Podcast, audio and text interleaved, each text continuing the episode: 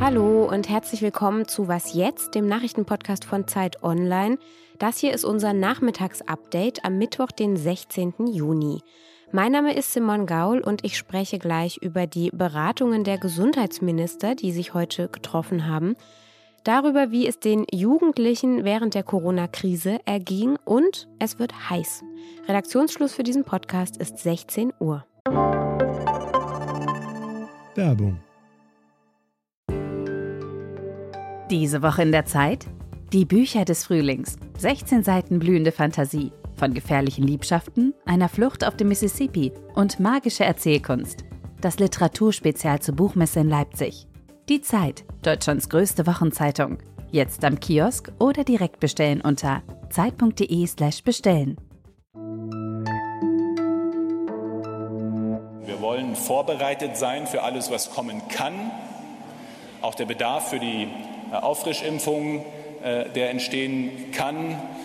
Und gleichzeitig wollen wir vermeiden, dass eine sehr große Infrastruktur mit entsprechenden Beschäftigungsverträgen möglicherweise ungenetzt über viele Wochen oder Monate da ist. Das war Bundesgesundheitsminister Jens Spahn und vermutlich ahnen Sie auch schon, um was es geht. Die Frage nämlich, was mit den Impfzentren im Herbst passieren soll. Bisher ist die Finanzierung ja nur bis Ende September gesichert.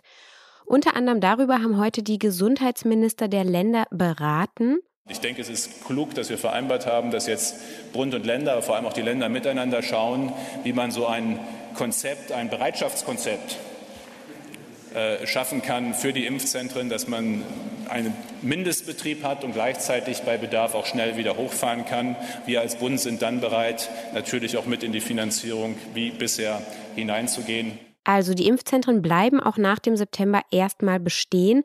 Genaue Konzepte, wie so ein Standby-Modus dann aussehen könnte, sollen jetzt entwickelt werden. Ansonsten war natürlich noch das Reisen ein Thema jetzt zu Beginn der Sommerferien und dazu sagte Spahn. Wir haben vereinbart, dass die Verpflichtung bei jedem Flug aus dem Ausland nach Deutschland, dass man sich testen muss und Negativtest haben muss vor dem Boarding, vor dem Betreten des Flugzeugs auch erhalten bleiben soll. Also auch hier geht es weiter wie bisher. Fliegen und in Deutschland einreisen darf nur, wer das Flugzeug mit einem aktuellen negativen Test betritt.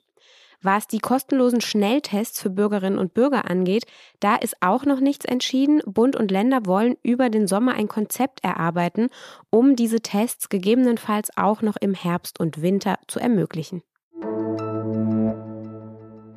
Dass Corona die Lebenssituation junger Menschen verschlechtert hat, ist jetzt keine Überraschung. Es gab jetzt aber eine weitere Studie, die dazu nochmal Ergebnisse vorgestellt hat. Im April hatte die TUI Stiftung für die fünfte Jugendstudie Junges Europa mehr als 6000 Menschen zwischen 16 und 26 Jahren aus sieben europäischen Ländern befragt und der Aussage, dass die Krise ihr Leben zum Schlechteren verändert hat, der stimmten dann in Deutschland 46 Prozent dieser Befragten zu.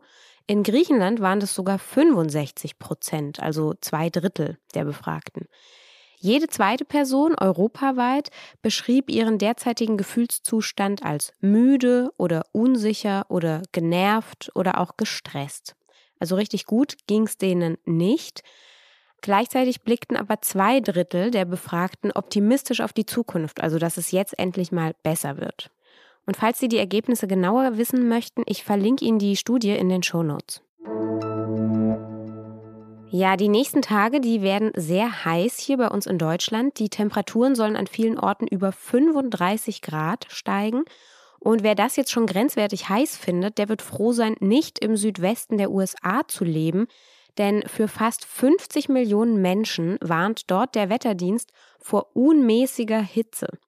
In Phoenix in Arizona war es auch jetzt schon Anfang der Woche 46 Grad heiß und in der gesamten Region, da liegen die Temperaturen bereits jetzt etwa 10 Grad Celsius über dem saisonalen Durchschnitt und in den nächsten Tagen, da könnte es in einigen Städten dann eben sogar bis zu 50 Grad heiß werden.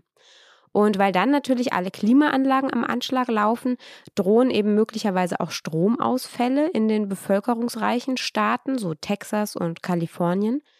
Gleichzeitig haben die Behörden aber auch sogenannte Kühlstationen eingerichtet, also öffentliche Räume, in denen sich Menschen abkühlen können, die keine eigenen Klimaanlagen haben. Was noch? Wir bleiben in den USA. Die Girl Scouts, das sind die Pfadfinderinnen in den USA, die haben eine leckere Tradition. Die verkaufen nämlich im Frühjahr überall im Land Kekse. Die lassen sie extra dafür backen und dafür stellen sich dann die Mädchen vor Supermärkte oder vor Apotheken, Einkaufszentren eben überall dahin, wo sie glauben, dass sie besonders viele Kekse verkaufen können. Mit dem Geld finanzieren dann die Organisationen zum Beispiel Ausflüge oder Inventar für Zeltlager, sowas. So um die 200 Millionen Kekspackungen werden eigentlich in jedem Jahr verkauft. Und naja, in diesem Jahr waren das eben wegen Corona viel weniger Kekse. Etwa 15 Millionen Packungen liegen jetzt noch rum, weil viele Mädchen ihre Cookie-Stände aus Sicherheitsgründen abgesagt hatten. Es gibt aber auch schon Ideen, was mit den Keksen passieren könnte. Zum Beispiel haben sie überlegt, die Kekse an Großabnehmer zu verkaufen. Und das sind zum Beispiel sowas wie Gefängnisse. Für heute war es das dann auch mit unserem Nachrichtenpodcast. Morgen früh gibt es eine neue Folge mit meinem Kollegen Janis Karmesin. Er spricht über die unschönen Seiten des Bundestagswahlkampfs bei uns hier und er stellt Ihnen ein neues großes Zeit-Online-Projekt vor. Mehr verrate ich darüber jetzt noch nicht. Bis dahin können Sie uns schreiben unter wasjetzt.zeit.de. Ich sage danke fürs Zuhören, wünsche Ihnen noch einen schönen Abend und machen Sie es gut. Tschüss.